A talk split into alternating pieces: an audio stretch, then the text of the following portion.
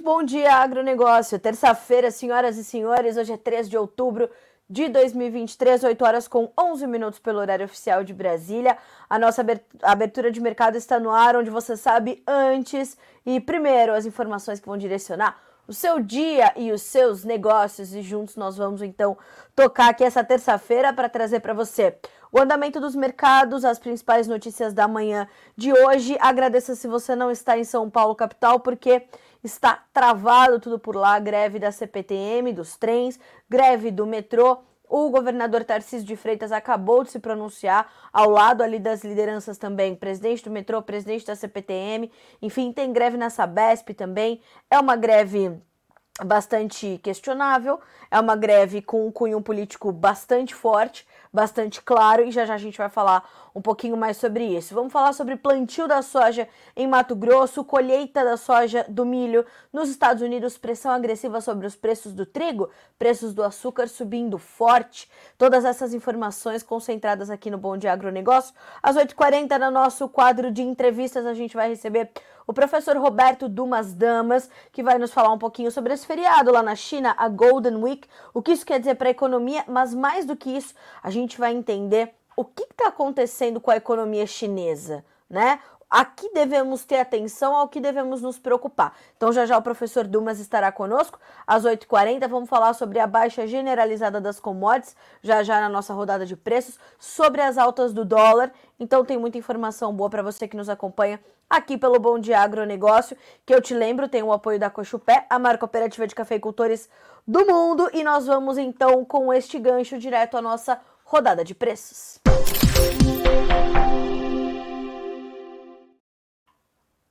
E vamos começando, como sempre fazemos, com a Bolsa de Chicago, onde os futuros dos, dos grãos, soja e milho, trigo voltou a subir. Soja e milho caindo, a soja perde 0,8% agora, vai a 12 dólares e 65 centos por bushel, o milho 4 dólares e 86 com 0,2% de queda. No trigo, alta de 0,1%, 5 dólares e 65 centos por bushel na manhã desta terça-feira. Ainda na Bolsa de Chicago, nós checamos os derivados de soja, com farelo em queda de 1,8%, ajudando a pressionar os futuros do grão, e o óleo que subia até pouco, 0,6%, 0,7% nos principais contratos, volta é, a, a, operar com estabilidade e sobe agora 0,02%. Assim, no primeiro contrato do farelo, nós temos 367 dólares e 60 centes por tonelada curta, no óleo 57 centes mais 44 por libra-peso, tá bom? Então temos aí o, o, complexo soja também operando em campo negativo. O óleo se destaca, mas nada que promova ali uma grande, um grande suporte aos futuros do grão. Então, olhamos para isso. Bolsa de Nova York agora. Lembrando que no Brasil os negócios começam a correr ali a partir das 9 horas, tá certo? Café na Bolsa de Nova York, 1 dólar e 48 mais 92 por libra peso, uma pequena a, baixa de 0,2%. O açúcar cai 0,3% para 26 centos mais 27 por libra peso. O algodão cai 0,5% agora para 87 centos mais 34 por libra.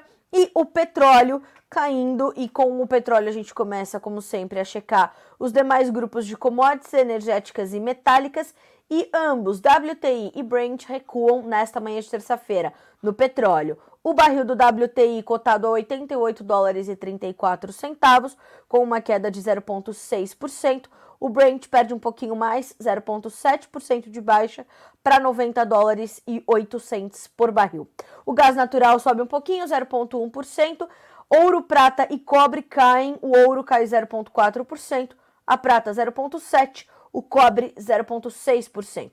Hoje parece ser um dia de um pouco mais de aversão ao risco. O mercado é, os mercados estão bastante atentos né, a números que começam a chegar também é, em relação principalmente ao mercado de trabalho nos Estados Unidos. Então, hoje parece ser um dia de um pouco mais de aversão ao risco, com as commodities caindo todas de forma generalizada. O dólar index continua subindo, são 0,2% de ganho agora, 106.862 pontos. Eu te lembro que nesse feriado na China, que durou uma semana. Os negócios serão retomados somente na segunda-feira, dia 9. Nós não temos, então, a referência de fechamento que a Agriinvest traz todas as manhãs para nós, é, por conta, então, desse feriado, do feriado da Golden Week, tá certo? É uma espécie de. É, uma, uma, uma é, é, comemoração ali, né, de uma semana. Todo ano tem esse feriado, então todo ano a China para por uma semana. Vamos descansar, respirar rever os, os ânimos, recuperar o fôlego para tocar dali em diante, né? Então, é, estamos de olho nisso. Lembrando, senhoras e senhores, é, eu falei sobre essa, sobre essa movimentação nos futuros do óleo de soja. Eu tô aqui com algumas informações que a Letícia Guimarães acaba de compartilhar conosco. Veja só, informação em primeira mão para você que está acompanhando aqui o Bom de Agronegócio. A Bursa Malaysia Derivatives Exchange, conhecida por oferecer os futuros de óleo de palma bruto mais líquidos do mundo, está planejando lançar futuros de óleo de soja no primeiro trimestre do ano, segundo um funcionário sênior da bolsa, informou a agência Reuters de notícias. A bolsa está trabalhando na finalização das especificações do contrato, que serão concluídas este ano, antes do lançamento do contrato no início de 2024, segundo o diretor do mercado de, de derivativos da Bursa Malaysia, uh, Mod Salim. Uh, e abre aspas para o senhor Mod Salim. Há muita negociação entre o óleo de palma e o óleo de soja. Isso provavelmente resultará em uma maior sinergia na cobertura de riscos sob um único teto. Atualmente, a CMX se fundiu com a CBOT que são ali as duas líderes da Bolsa de Chicago, oferece o contrato futuro do óleo de soja mais líquido, que é usado pelo setor como referência, que é esse que a gente checa todos os dias. Então, a gente vai ter óleo de soja também sendo negociado na Bolsa Malaya, e aí mais uma referência importante. Lembrando que quando a gente pensa em óleo de palma, a Malásia se destaca aí como uma das maiores exportadoras mundiais desse produto, por isso a liquidez tão forte desse contrato nesta bolsa. Então é uma referência importante para esse produto e essa conexão, né? Os óleos vegetais têm uma conexão muito forte entre eles, os mercados são muito co correlacionados. Então nós temos essa essa movimentação também para monitorar e claro que tendo é, o óleo de soja negociado em mais uma bolsa de tamanha liquidez traz mais liquidez e mais saúde para o mercado também, né? Mais transparência. Tudo que é negociado em bolsa tem mais transparência. Isso é bastante positivo. 8 horas e 19 minutos pelo horário oficial de Brasília. Checados os nossos preços, vamos às nossas notícias da manhã.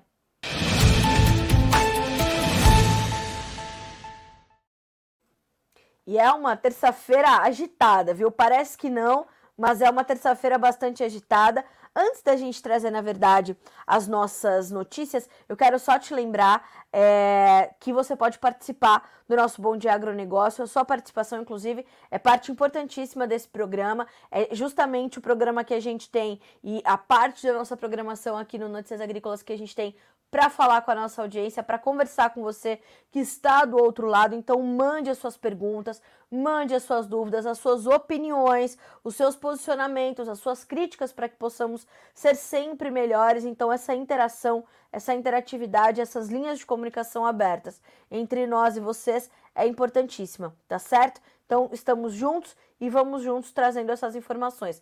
Mande as suas perguntas por aqui, que na sequência a gente carrega todas elas para o Fala Produtor, que é o nosso quadro final, onde eu vou ali ler todos os comentários, responder todas as perguntas. Tô vendo que tá chegando pergunta aqui já sobre o mercado da soja.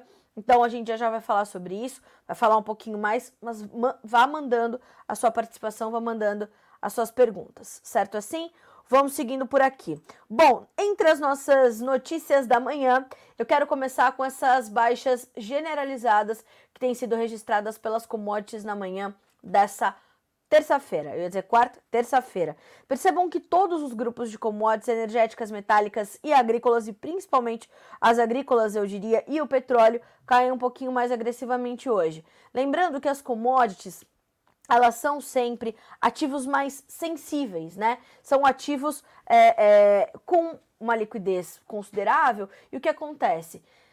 Deu um sustinho o mercado, os investidores vão sair dessas commodities, né, e vão migrar para outros ativos, como é o caso do dólar. Então, o que a gente vê hoje é de fato uma atenção ainda muito forte ao governo americano e todo aquela, aquele, aquele rumor de um shutdown por falta de dinheiro. Eles estão ali negociando né, uma, uma, outra, uma outra solução para isso, para que não haja de fato esse, esse fechamento do governo, esse, esse, essa paralisação do, do, do andamento do país em função dessa, dessa condição, naturalmente, de falta de dinheiro, uma recessão nos Estados Unidos ainda está batendo a porta do mercado, ainda é, é, exige muito do mercado financeiro e por isso a gente tem uma, uma tensão ainda muito forte, né, é, pairando sobre, sobre o mercado. Então isso já promove uma certa tensão e essa aversão ao risco. O que, que é aversão ao risco? É o que o próprio nome diz. Os investidores ficam menos apetitosos por investimentos que são mais sensíveis, mais frágeis, mais arriscados, como são os commodities, por exemplo, e vão para migrar para outros investimentos mais seguros. Veja que no comentário da manhã dessa terça-feira de Eduardo Vanin, ele traz a questão do rendimento dos títulos americanos. Veja só, que é um desses investimentos mais seguros. O rendimento dos títulos americanos continua subindo. A taxa de 10 anos está perto de sua máxima de 16 anos mais uma vez. O dólar contra a cesta de moedas está subindo também. Já já a gente vai falar sobre a questão do dólar, perdão. Então, uh, Vanin também traz um, um comentário aqui sobre o mercado financeiro e mais o que importa né, para as commodities, e ele diz: bolsas no Ocidente em leve queda, China em feriado, rendimento dos títulos americanos continuam subindo. Membros do Federal Reserve falam em mais altas de juros para conter inflação, para conseguir trazer saúde financeira de novo para os Estados Unidos. Uh, hoje, ah, o petróleo caiu forte ontem, hoje está estável, abaixo de 89 o barril no WTI. O BID corta suas projeções de crescimento global para 2024. Futuros da soja na CBO tem queda, chuvas para o final de semana para regiões produtoras no Brasil e no Paraguai. Já já a gente vai falar sobre isso também. Então, olhando para isso, a gente tem essa, essa condição de um mercado um pouco mais sensível. E eu separei para vocês também um, um, um, material da Investing, né, que é um, um portal muito importante quando a gente pensa em mercado financeiro aqui no Brasil e no mundo.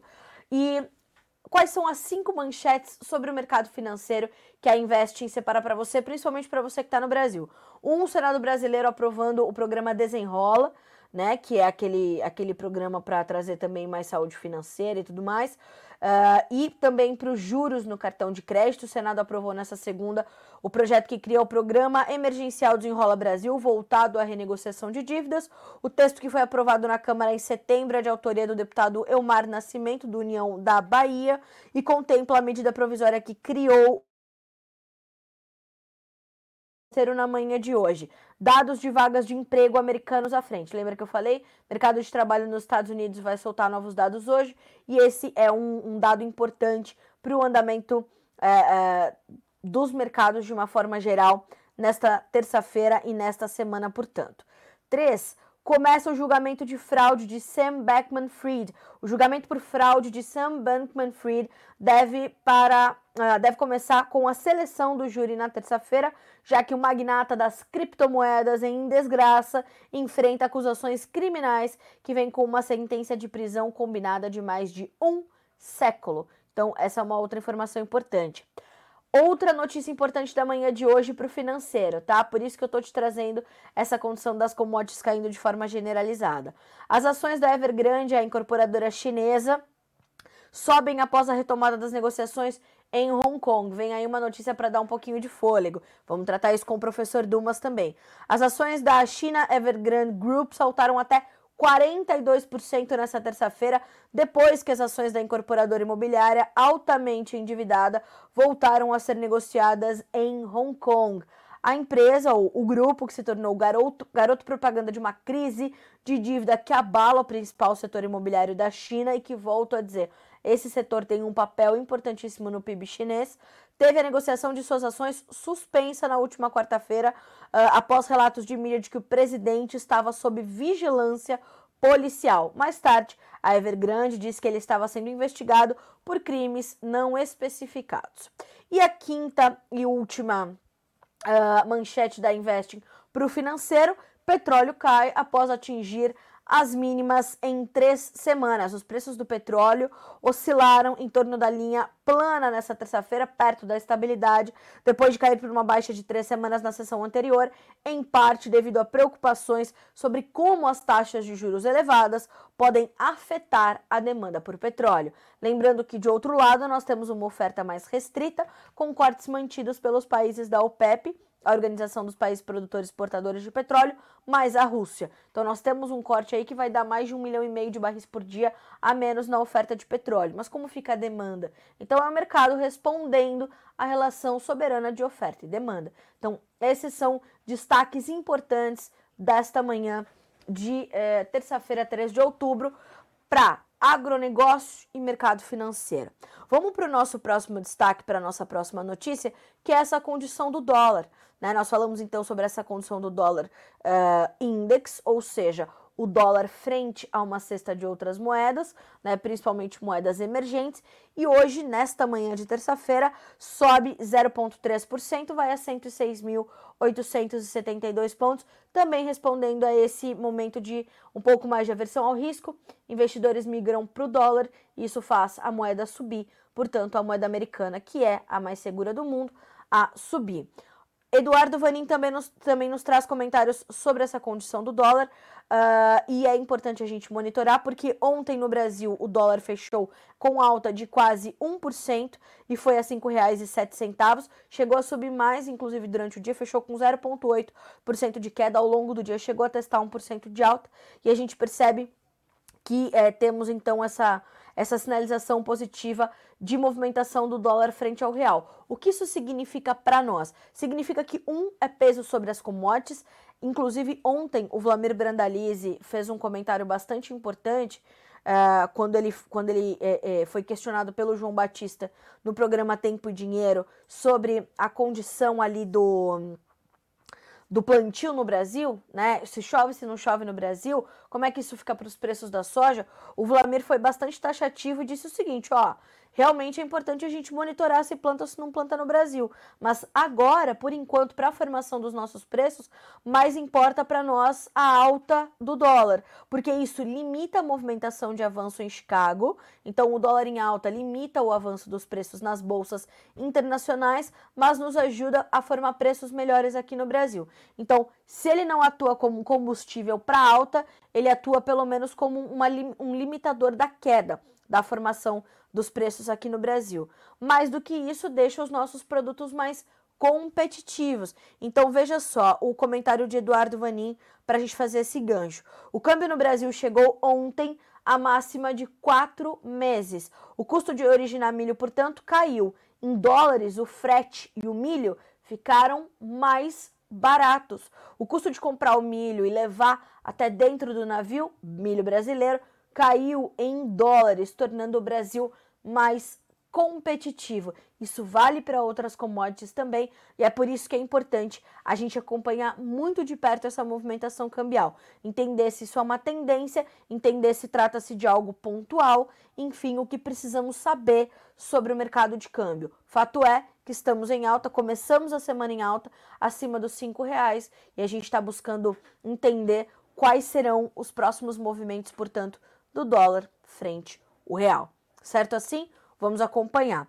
8 horas e 30 minutos pelo horário oficial de Brasília. Agora a gente vai falar um pouquinho sobre a colheita americana. No final da tarde de ontem, o USDA, o Departamento de Agricultura dos Estados Unidos, trouxe o seu novo e tradicional boletim semanal de acompanhamento de safras, que, é, que chega toda segunda-feira às 17 horas, horário de Brasília, durante este período de safra, né, de produção. Então, já já esses relatórios já não, não aparecem mais, né? Mas o Crop Progress, ou este relatório semanal de acompanhamento de safras, foi divulgado ontem, apontando os dados, então, da colheita.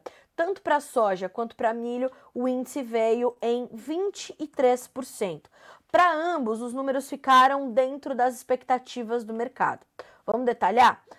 No milho, nós temos então 23% de área colhida contra uma média, uma média das expectativas de 25%, mas as, o intervalo das projeções variava de 23 a 30%. Então fica um pouquinho abaixo da média das expectativas, mas dentro do intervalo esperado. Nós tínhamos na semana passada 15% de área colhida com milho, 19% em 2022, 21% na média plurianual. Então a gente está falando de números que ficam acima do ano passado, acima da média, e é isso que o mercado vai olhar, né? Então vai bem a, a colheita norte-americana. 53% dos campos de milho ainda são classificados como bons ou excelentes, dentro do que o mercado esperava. 53% era o, o, o número da semana passada e do ano passado 52%. Na soja, temos, como eu disse, 23% também de área colhida, ou seja, de colheita concluída nos Estados Unidos. Mesma coisa nas expectativas, intervalo de 23 a 30%, média nos 25, então fica dentro do intervalo a colheita do que o mercado esperava, um pouquinho abaixo da média. Na semana passada, nós tínhamos 12% apenas de área colhida, então tivemos um aumento até maior do que no, uh, no milho. Nós temos 20% o índice do ano passado, então também acima a colheita deste ano, e a média 22% também, então a nossa colheita, a colheita americana, na verdade, um pouquinho acima da média do mesmo período do ano passado. No caso da soja, 52% dos campos em boas ou excelentes condições. Na semana passada tínhamos 50%. O mercado, inclusive, esperava uma manutenção desse índice, mas melhorou a classificação das lavouras americanas de soja. E no ano passado esse número vinha em 55%. O que isso significa para o mercado? Uma pressãozinha. Embora as safras sejam menores, as safras não, a safra de soja, porque no último boletim o USDA aumentou a safra de milho, uma loucura sem tamanho, mas aumentou e assim uh, o que a gente vê é justamente essa condição, então, de alguma pressão sobre os preços, naturalmente vai acontecer, uh, então a gente está de olho nisso, tá certo? Uh, vamos acompanhar essa condição do mercado sentindo ainda essa pressão da colheita americana. Ontem eu falei com quatro analistas de mercado, cinco, Falei com Safras e Mercado, Grupo Laboro, Pátria Agronegócios, Brandalize Consulting e tem mais um que agora não vou me lembrar, mas teve mais um ali na nossa matéria. Agriinvest Commodities, como não? Então, estes cinco trouxeram a mesma perspectiva. Ó, de fato, o mercado, principalmente na soja, tá olhando para o plantio brasileiro? Tá, com certeza. Mas ainda tá olhando mais para a colheita americana e para a chegada dessa nova oferta? Tá. Então, ainda o peso maior na balança vem da colheita nos Estados Unidos do que no plantio no Brasil, mas aos poucos essa balança vai se equilibrando e já já vai pender para os trabalhos de campo aqui, não só no Brasil, mas na América do Sul de uma forma geral. Antes da gente seguir aqui com as manchetes que eu separei, eu quero destacar aqui a presença do meu grande amigo, um dos grandes, grandes líderes do agronegócio brasileiro, o senhor Fabrício Rosa, conosco nos acompanhando. Fabrício, obrigada pela sua pelo seu prestígio, pela sua audiência, nos trazendo aqui uma informação importante. Quarta-feira, Comissão de Meio Ambiente no Senado. Pesticidas e mercado de carbono, temas importantes e preocupantes. Fabrício está nos trazendo aqui um alerta. Vamos acompanhar de perto, né, Fabrício, essas discussões e como elas deverão seguir lá no Senado, como elas deverão se desdobrar. São dois temas que, de fato, dizem respeito ao dia a dia do produtor brasileiro e a gente acompanha isso muito é, atentamente. Então, Primeiro, quero agradecer ao Fabrício pelo alerta e te dizer que a gente vai acompanhar esse tema, esses dois temas, na verdade, e vai te atualizando aqui no Bom Dia Agronegócio.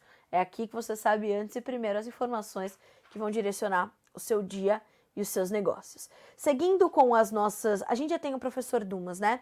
Já temos. Só antes da gente é, trazer o professor para essa conversa, eu quero falar um pouquinho sobre o plantio da soja no estado de Mato Grosso, porque ontem o IMEA, o Instituto Mato Grossense de Economia Agropecuária, trouxe atualização dos seus dados sobre a safra 2023-24, apontando então que 4,19% da área prevista já foi plantada com soja no estado, um avanço de 2,4 pontos percentuais na semana, segundo esses últimos números. Mas eu separei também uma, um trecho do relatório semanal do IMEA para dividir com vocês, porque nós temos um pequeno atraso neste plantio de soja no estado de Mato Grosso, que é o maior produtor de soja do Brasil, e o IMEA diz o seguinte: apesar da evolução, é importante ressaltar que foram observados menores volumes de chuvas em relação ao ano passado em vários municípios do estado que somados às altas uh, temperaturas vistas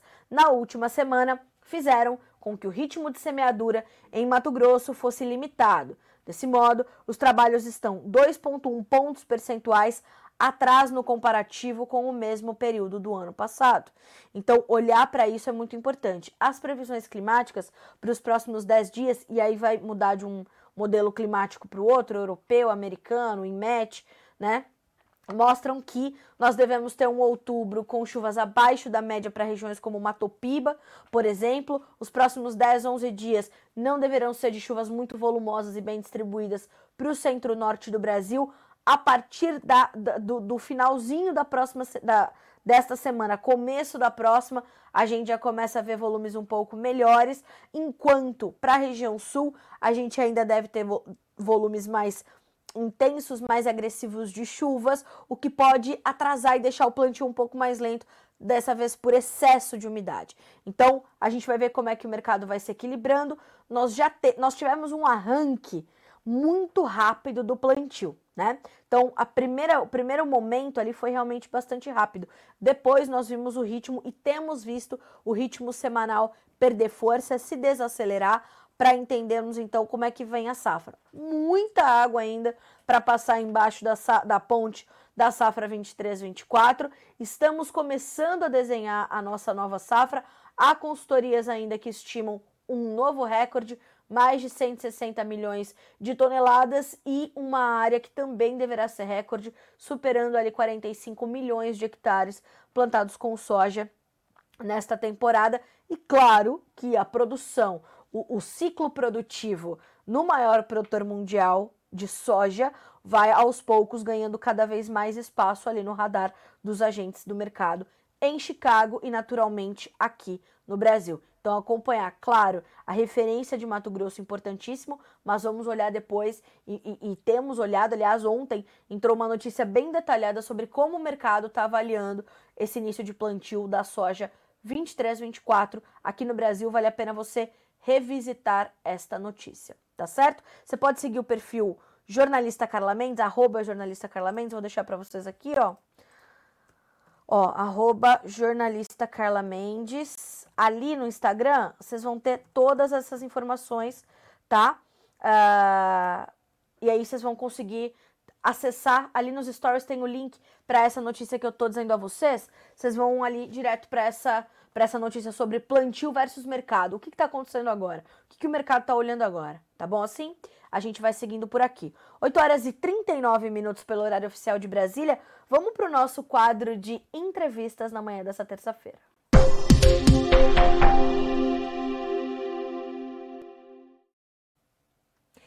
E o nosso convidado de hoje é um dos maiores especialistas em China do Brasil. A gente precisa entender o que, que a economia de lá está nos dizendo, o que a economia chinesa, a segunda maior do mundo, pode influenciar na economia global e, naturalmente, para o agronegócio brasileiro. São os nossos maiores parceiros comerciais e tão de feriado. Uma semana de descanso para os chineses e quem vai nos explicar o efeito disso o que essa semana quer dizer para a economia chinesa, porque tem importância, é o professor Roberto Dumas Damas, economista, especialista em China, professor do INSPER e grande inspiração para mim, um dos meus maiores mentores. Bom dia, professor. Seja bem-vindo ao Bom Dia Agronegócio, um prazer recebê-lo. A gente, professor, a gente não está te ouvindo.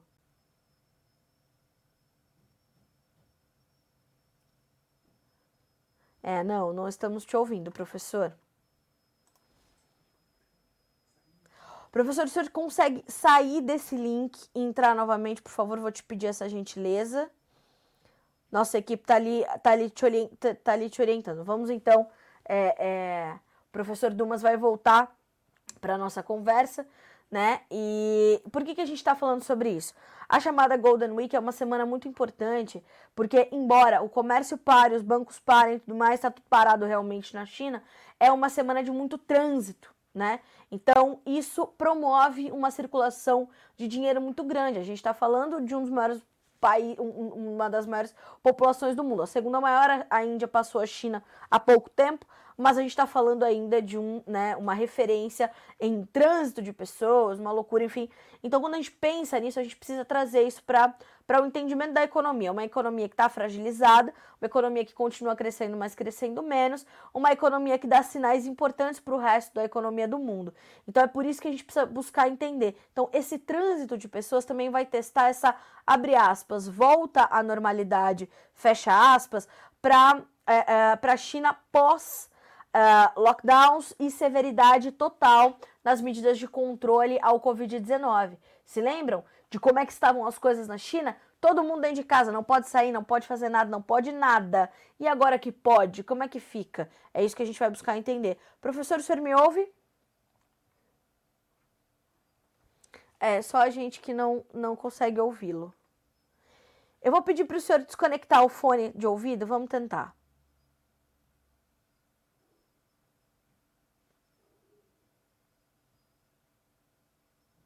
É, pois é, não. Não lhe ouvimos, professor. Não, sabe, não, não, não sei lhe dizer por quê, mas não conseguimos ouvi-lo.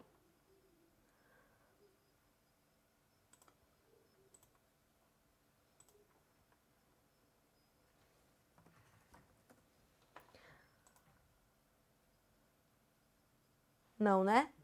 Ainda não recebemos o áudio do professor. Mas eu vou fazer o seguinte: eu vou pedir para a Andressa, nossa produtora, fazer um, um, um, teste ali com o professor para que ele possa é, é, ter, né, para ele a gente poder ter uma, uma conexão melhor com ele. E na sequência, a gente vai voltar então com o professor. Enquanto isso, a gente continua checando as nossas as nossas notícias da manhã por aqui, os nossos destaques. A nossa equipe já está falando com o professor para que ele possa participar dessa conversa e trazer essas informações importantes para nós. Mas enquanto isso a gente vai trazendo aqui as nossas ainda as nossas notícias da manhã. Vamos falar um pouquinho sobre o mercado do trigo, senhoras e senhores porque haja pressão sobre este mercado. Segundo as informações do CPEA, as médias para os estados do Paraná e de São Paulo são as menores desde 2017. Veja só o que diz o CPEA: um levantamento mostra que a demanda de trigo por parte de moinhos segue desaquecida, já que a venda dos derivados também não mostra reação. Muitos agentes estão aguardando a entrada de um maior volume da nova safra para adquirir novos lotes, ou seja, o mercado, além de tudo, está com pouquíssima liquidez. Diante disso, os preços continuam em queda. Dados do CPEA mostram que no Rio Grande do Sul, a média de setembro, de setembro foi de R$ 1.150,70 por tonelada de trigo, quedas de 10,3% frente a agosto, ou seja, na comparação mensal, baixa de 10,3% no preço. E em relação a setembro do ano passado, a queda é ainda mais agressiva de 34,2%.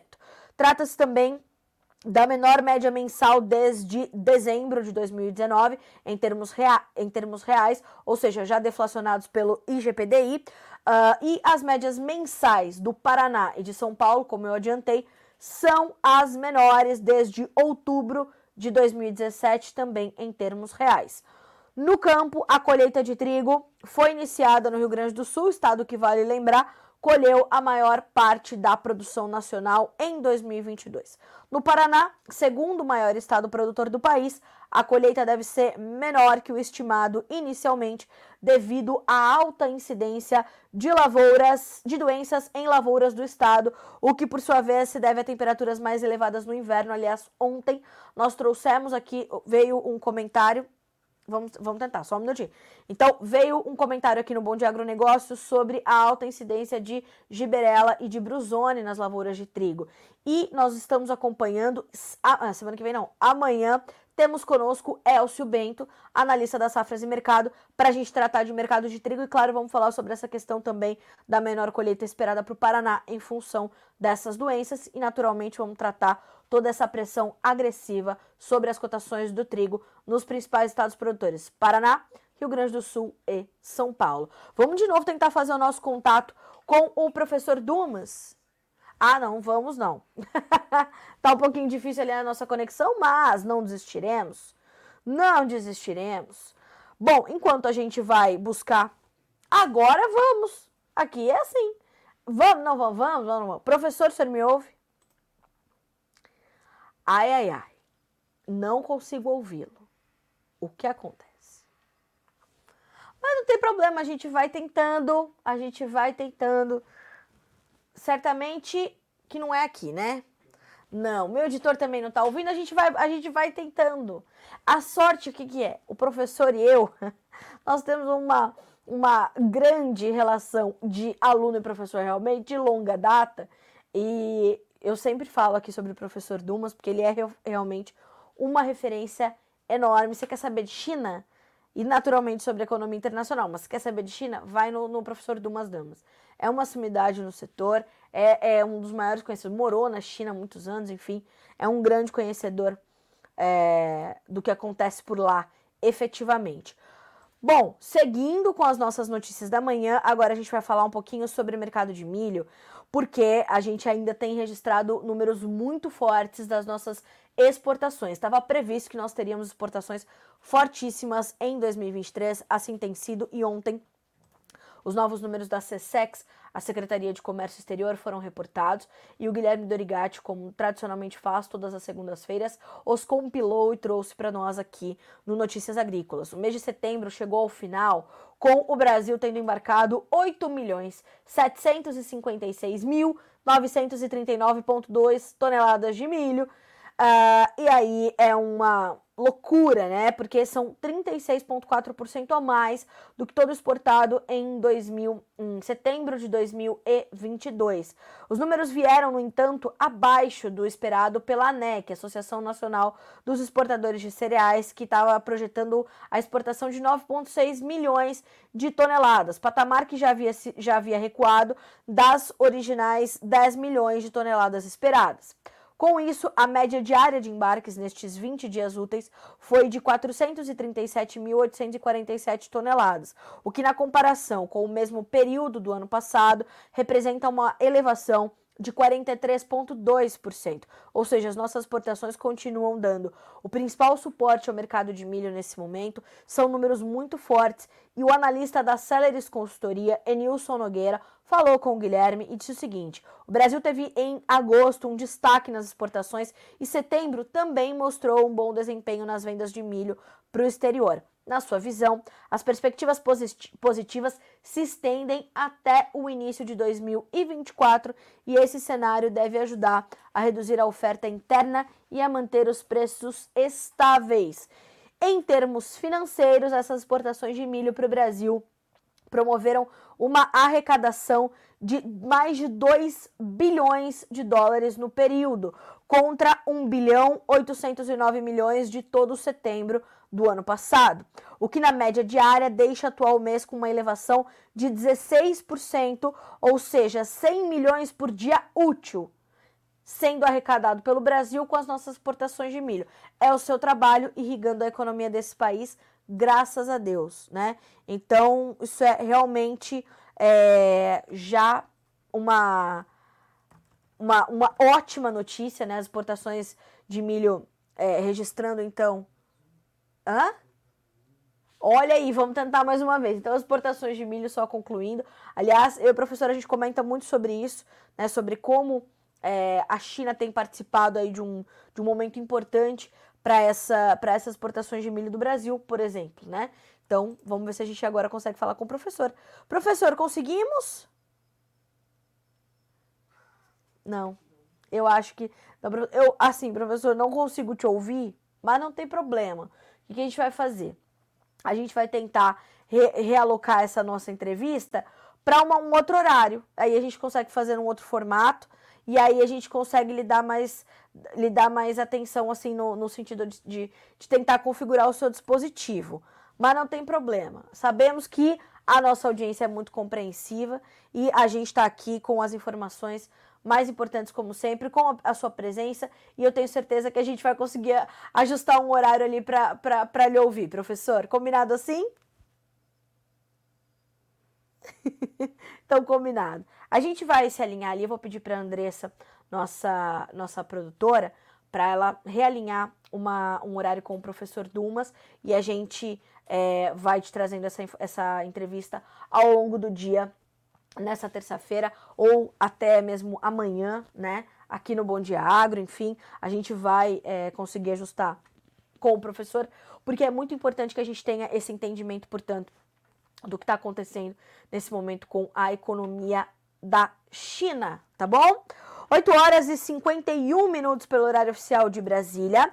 Vamos agora, falando sobre as exportações de milho, vamos agora falar sobre o mercado de açúcar. Se lembram que ontem nós trouxemos aqui no Bom Dia, quem acompanhou o Bom Dia Agro assistiu, né, uh, e ouviu esse comentário sobre o indicador na Bolsa de Nova York subindo fortíssimo, mais de 10%, perdão, no mês de setembro, é, para os preços internacionais do açúcar. Naturalmente que para nós, que somos os maiores produtores exportadores mundiais deste produto, isso tem um reflexo imediato. E as informações do CPEA, que foram reportadas nessa terça-feira, apontam para uma força de alta também bastante expressiva do indicador dos preços do açúcar aqui no nosso mercado brasileiro. Veja só. As médias de preços da saca do açúcar cristal branco no mercado spot de São Paulo subirão com força em setembro. Segundo o levantamento do CPEA, mesmo em, em meio à boa evolução da safra 2023-24 e com a maior produção de açúcar, o indicador CPEA Exalc uh, registrou uma média de R$ 151,20 por saca de 50 quilos em setembro, uma alta de 11,8% em relação a agosto de 2023. Pesquisadores do CPEA indicam que os avanços nos preços domésticos foram sustentados, veja o que eu acabei de dizer, sobretudo pelos patamares elevados do açúcar na Bolsa de Nova York.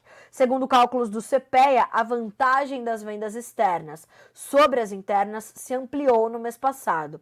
Esse cenário fez com que usinas paulistas direcionassem um volume maior de cristal para as exportações, em especial o tipo Icunsa 150, reduzindo assim a oferta para as vendas internas. Ou seja, estamos ali com um mercado fortíssimo de açúcar, um momento muito importante para esse mercado, um momento muito importante para as nossas usinas e para a gente entender ali é, essa dependência que o mundo tem do nosso, do nosso produto. O Brasil agora se destaca como a principal, agora não, mas ganha ainda mais relevância diante desta quebra nas safras de cana-de-açúcar da Índia e da Tailândia, que são dois fornecedores importantíssimos. Rumores de que a Índia, inclusive, poderia restringir ou até zerar as suas exportações de açúcar. Isso se tratou nas últimas semanas. Então, o mercado ainda acompanha muito de perto e sabe que o Brasil agora é uh, o, o, player mais relevante, ou ainda mais relevante, né, no mercado é, sucroenergético, em especial o mercado de açúcar. O mundo depende muito do açúcar brasileiro agora. Seguindo com as nossas manchetes, eu quero agora trazer uma informação que eu julgo muito importante e eu estou buscando ouvir também a Associação Brasileira dos Produtores de Leite em torno desse assunto. Acho muito relevante e acho que realmente, né, na minha modesta opinião, é, vamos bem com uma ação como essa. A Associação Brasileira dos Produtores de Leite, a Abra Leite, está processando o ator Márcio Garcia por conta de um vídeo que divulgou nas redes sociais criticando não só o consumo de leite, incentivando uma paralisa, pare de consumir leite, disse Márcio Garcia. Diz que não consome há não sei quantos anos, aí acharam um vídeo do tomando leite com cereais e tudo mais. E uh, mais do que criticando o consumo, criticando a produção de leite no Brasil com informações muito, muito inverídicas né? É, pegando ali vídeos completamente fora de contexto, alguns que nem são do Brasil, uma loucura. E a publicação replicada pelo ator critica o consumo de leite de vaca no Brasil e aponta possíveis maus tratos aos animais da indústria leiteira. A publicação original foi feita pela página Mercy for Animals, uma ONG que busca prevenir abre aspas, segundo a própria Mercy for Animals, a crueldade contra animais ditos de criação e promover escolhas e políticas alimentares compassivas. Abra Leite, em processo, pede uma indenização de 100 mil reais a Márcio Garcia por danos morais coletivos contra a classe. Segundo a instituição, a publicação é uma fake news. E fake news, minha gente, é um termo é, recente, mas é um termo que existe desde que o mundo é mundo, que é mentira. Né? O que é fake news? É o que não é verdade. É mentira, né? Então, assim, por, vamos dizer, o português claro, né? Segundo a instituição, a publicação é uma mentira que prejudica a atividade no país, visto que mais de 10 milhões de seguidores de Márcio Garcia nas redes sociais podem ser influenciados pela postagem. Podem e foram, né? Porque quantas pessoas ouvem Márcio Garcia e quantas pessoas estão nos ouvindo nesse momento falando sobre a produção de leite no Brasil? E claro que essa pauta, tão logo esse vídeo foi foi reproduzido, ali foi replicado pelo Márcio Garcia nas suas redes sociais, a resposta do setor foi imediata, influenciadores do agronegócio, aliás, isso é ótimo porque a gente consegue quase que é, conversar de igual para igual com pessoas desinformadas, como é o caso nesse momento. Então, a gente consegue falar quase que né, de influenciador para influenciador. Os públicos são diferentes em números, né? Uh, mas a gente precisa continuar promovendo essa comunicação educativa. E foi isso que esses influenciadores fizeram. Mais do que responder ao Márcio Garcia, foram falar exatamente as true news, ou seja, a verdade em relação ao que acontece efetivamente sobre a produção de leite. Nós temos evoluído muito com o bem-estar animal da pecuária brasileira, e quando eu falo pecuária, eu me refiro a toda a criação de animal, né, para fins comerciais. Então a gente está falando de criação de vacas, de búfalos, de porcos, de galinhas, de ovelhas, de peixes. A pecuária engloba tudo isso, né, toda essa produção de animais. Então a gente está falando de um avanço muito forte na questão do bem-estar animal, até porque isso diz respeito diretamente à produtividade. Né? Nós não podemos esquecer que um animal que não está sob, sob cuidados adequados, ele não produz adequadamente também. E para o leite isso não é diferente. E essa questão do leite, minha gente, é uma questão tão batida e já se falou tanto sobre como a produção de leite tem uma um cuidado especial ainda, né, com os animais. Se, as pessoas visitassem uma propriedade de produção de leite, veriam como são bem tratadas essas vacas, né? Então, a Abra Leite entra com esta ação, pede essa indenização de 100 mil reais e Márcio Garcia terá de responder. Então, é, precisamos falar sobre isso. Por quê? Porque a gente precisa combater a desinformação. E a gente só vai fazer isso com comunicação educativa. A comunicação combativa já não dá mais resultado, já ficou bastante claro e a gente precisa continuar. A gente não pode bater a mão na mesa e querer falar mais alto, mas a comunicação educativa, ela precisa e deve acontecer. A diretora de comunicação e marketing da própria Abra Leite esteve em outras redes de, de televisão, em redes de rádio, falou sobre isso. É, então a gente precisa continuar falando sobre isso, porque eles precisam, eles continuam criticando a produção, né? Difamando a produção. E difamação é crime. Então a gente precisa combater o crime com a lei. E a lei é essa. Então, muito bem faz a Abra Leite em cobrar da justiça, né? Quando tem, e fora que isso chega num momento onde o setor está completamente fragilizado, tendo de, de recorrer a medidas governamentais para sobreviver. Muitos produtores de leite já deixaram a atividade este ano em função de uma crise agressiva. Somente em agosto os preços do leite cederam mais 7%, segundo as informações do CPEA. Então, quer dizer, tá na hora dessa população toda, né, desse, desse pessoal aí, né, os lacradores da internet, colocarem a mão na consciência e lembrar que para inúmeras famílias para muitas famílias em todo o Brasil, uma das refeições no dia é um copo de leite. Elevado valor nutritivo, preços acessíveis, então é, é produção determinante para o sucesso do agronegócio brasileiro, mas mais do que isso é para garantir a segurança alimentar da população brasileira. O leite tem um papel de determinante nisso. Então a gente precisa continuar cuidando. E de fato, e de fato, justiça para os difamadores, né? Justiça pelos difamadores. Tá errado, tem que, tem, tem que pagar, né? Foi falar bobagem, foi falar sobre o que não sabe, dá nisso. 9 horas em ponto, pelo horário oficial de Brasília. Vamos falar um pouquinho sobre a questão das taxas de juros. O presidente do Banco Central, o senhor Roberto Campos Neto, se posicionou sobre uma possibilidade, um ritmo de corte da taxa de juros e falou que um corte de meio ponto percentual para a Selic agora é o apropriado, fecha aspas. O presidente do Banco Central reforçou a mensagem mais recente da instituição sobre a taxa básica Selic e afirmou que o ritmo de corte de meio ponto percentual é o apropriado atualmente.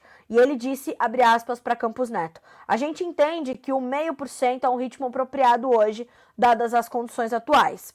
Uh, achamos que a inflação está indo para o caminho correto.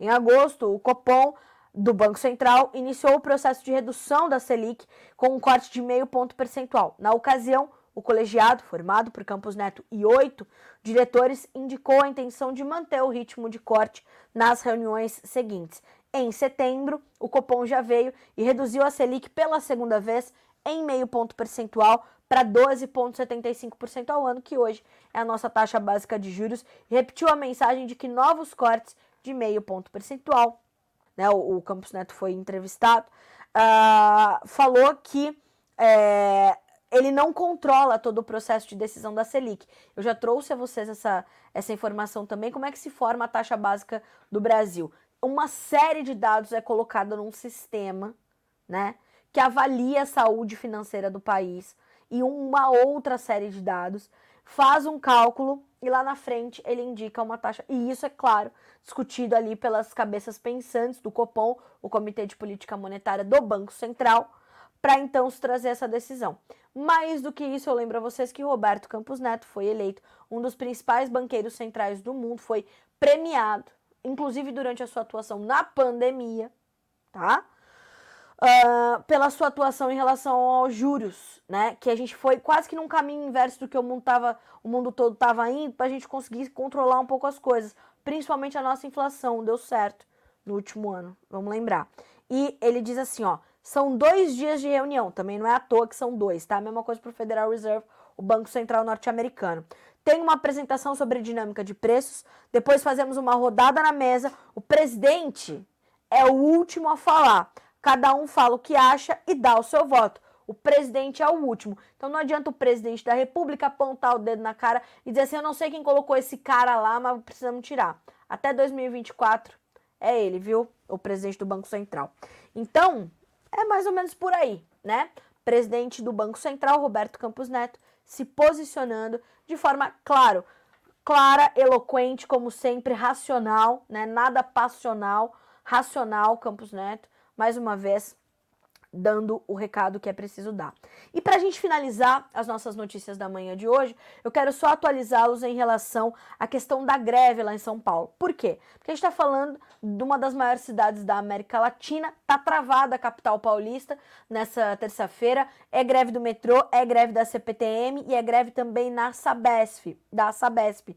E algo que o, o, o governador Tarcísio trouxe, ele deu uma coletiva agora de manhã, que a gente acompanhou, Uh, e Tarcísio fala muito sobre como a população ela está sofrendo com uma greve que é, abre aspas, para o governador, ilegal, abusiva e claramente política, porque houve uma decisão da justiça de que não poderia ser feita da forma como está acontecendo.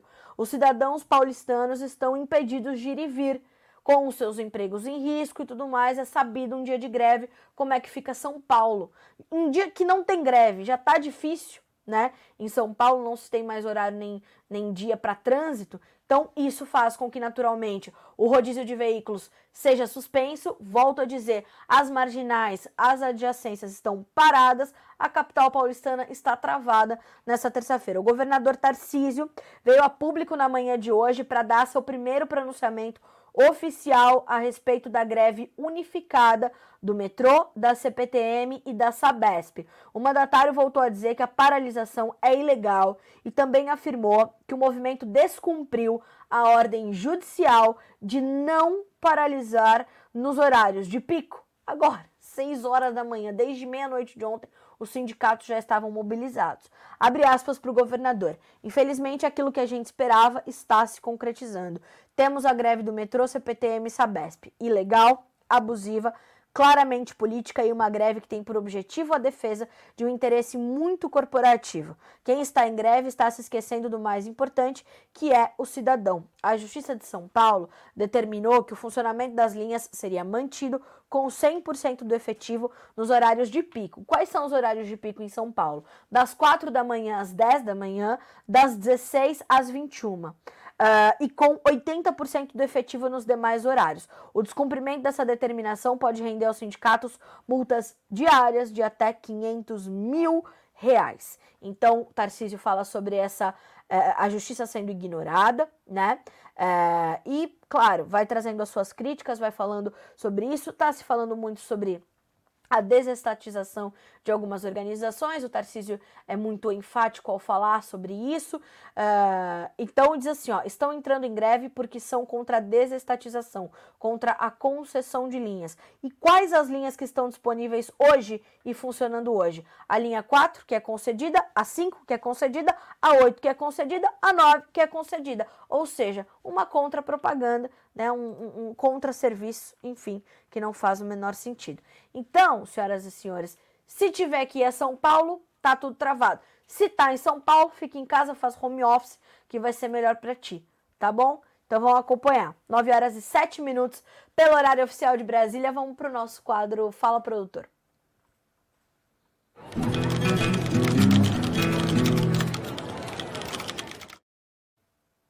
Pois é, vamos aqui checar os comentários que estão chegando pelo nosso YouTube. Bom dia para o Mozart Augusto, que mandou bom dia aqui para mim, para o seu Norberto Pinese, para Letícia Mendes. Bom dia, Carla. Gostaria de saber mais sobre por que a soja está caindo tanto, porque aparentemente era para estar tá subindo devido a uma safra menor nos Estados Unidos. Letícia, de fato, né, nós poderíamos ter uma pressão por termos menos soja nos Estados Unidos, mas tem soja chegando, né? E as vendas norte-americanas, as vendas para exportação, elas estão aquém do mesmo período do ano passado. E no último relatório mensal de oferta e demanda, o USDA diminuiu a sua estimativa para as exportações de soja 23-24 dos Estados Unidos. Ou seja, e nós tivemos ainda estoques trimestrais vindo com números acima do esperado, né, nos estoques em 1 de setembro pelos americanos, também ajudando a pesar sobre as cotações. Nesse momento, embora a safra seja menor, uma pressão da chegada dessa nova oferta ao mercado, ela é inerente ao andamento dos preços. Então ela vai acontecer. É uma pressão sazonal, é uma pressão que acontece Todos os anos a gente vê essa situação e não seria diferente nesse momento.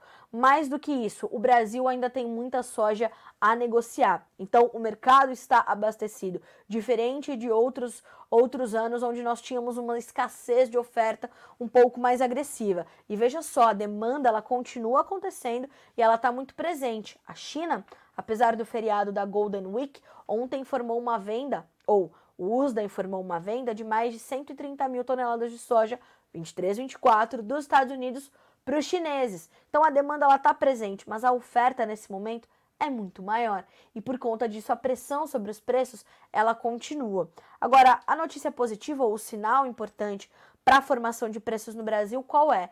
Os contratos março e maio, que são referências importantes para nós, eles estão acima dos 13 dólares por bushel. Nesse momento a gente está falando de 13 dólares e 3 no março, inclusive a soja acelerou um pouquinho as baixas, tá? Então a gente está falando de 13 dólares e 3 no março e maio com 13 dólares e 17. O suporte desses preços, ou seja, até onde eles podem cair, segundo o Vladimir Brandalize, é 12 dólares e meio. Se a gente bate com um dólar que tá agora, voltou a subir o dólar no Brasil, tá? Abriu agora, abriu em alta, meio por cento de ganho, R$ reais e nove centavos, a gente está vendo preços ainda uh, que dão margem para o produtor, tá, Letícia? Eu não estou falando que são bons preços e nem que as margens serão tão boas quanto as da safra passada. Mas o que os analistas e consultores nos apontam são esses preços que ainda remuneram o produtor brasileiro. Claro que de uma região para outra vai ser diferente, a margem ainda está apertando a corda no pescoço do produtor e tem lugar onde a soja 23, 24 já não fecha bem as contas. Mas é por isso que as estratégias de comercialização são tão importantes.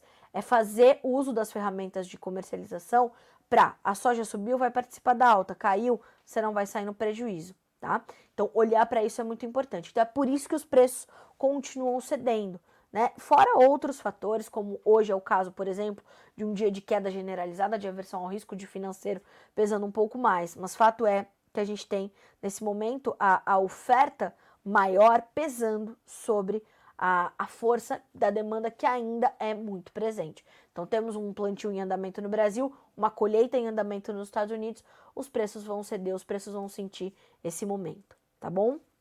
Obrigada pela sua pergunta. É, vamos seguir por aqui. Falamos já sobre o comentário do Fabrício, né? Aliás, quero agradecer de novo o, a audiência do Fabrício Rosa. O Rui Takaki, bom dia a todos, com saúde, é, é isso que precisamos. Uma semana abençoada a todos. Ele fala conosco do Paraná. Obrigada, Rui.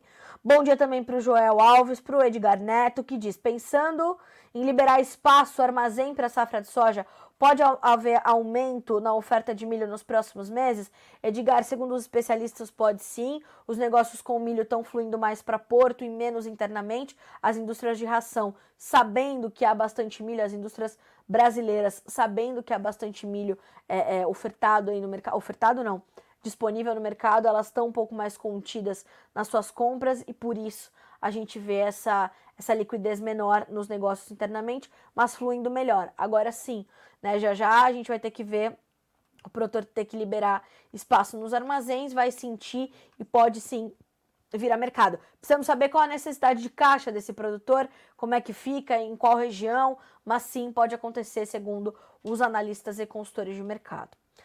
Bom dia para Vanessa Fernandes, que fala conosco hoje de Montes Claros, Minas Gerais. Bom dia, Vanessa. Bom dia, pessoal da Agro e Pecuária. Bom dia a todos e todas aqui no canal. Desejo uma ótima semana cheia de paz e saúde. Ótimo aprendizado para nós. Obrigada. Ele é de Pastos Bons, em no Maranhão. Bom dia para Eneuda Rezende, para Dona Eliana, que hoje nos ouve lá do interiorzão de São Paulo, lá em Ibirá, pertinho de São José do Rio Preto. Então, bom dia para ela e para toda a turma que está lá assistindo o Bom Dia Agro. Bom dia para o Carlos Mendes, que mandou bom dia, Xará. Bom dia, Xará.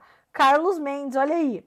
Bom dia para dona Neuza de São Paulo, para o João Renato Della Lata de Campinas do Sul, no Rio Grande do Sul, para o Márcio Eno, que fala conosco do Paraná, 23 graus, engraxando as máquinas. Vamos começar esse plantio, né, Márcio? Boa safra para vocês.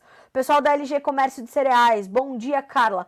Nós, fornecedores de insumos, estamos com graves problemas em conseguir frete dos produtos para entregar aos clientes em todo o país. Vamos verificar o que está acontecendo. Deve ser preço, o que está pegando nesse momento, produtor mais contido. Vamos acompanhar. O Rafael Aparecido, bom dia, Carlinha. Bom dia a todos. Bom dia. O pessoal da LG Comércio de Cereais também, Márcio Garcia, quer aparecer famoso. Fale bem ou falem mal, mas falem de mim. Por aí. Pessoal da Economize Diesel, bom dia, Agro. Abençoada terça a, todas, a todos. Obrigada a vocês também. Gilberto Marchioli, bom dia, Carla. Fala algo sobre o farelo, porque tá caindo tanto. Gilberto, eu vou verificar, vou apurar amanhã, dou um panorama mais completo sobre os preços do farelo de soja, tá certo sim?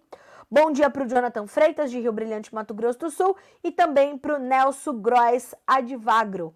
Bom dia, Nelson. Bom dia a todos.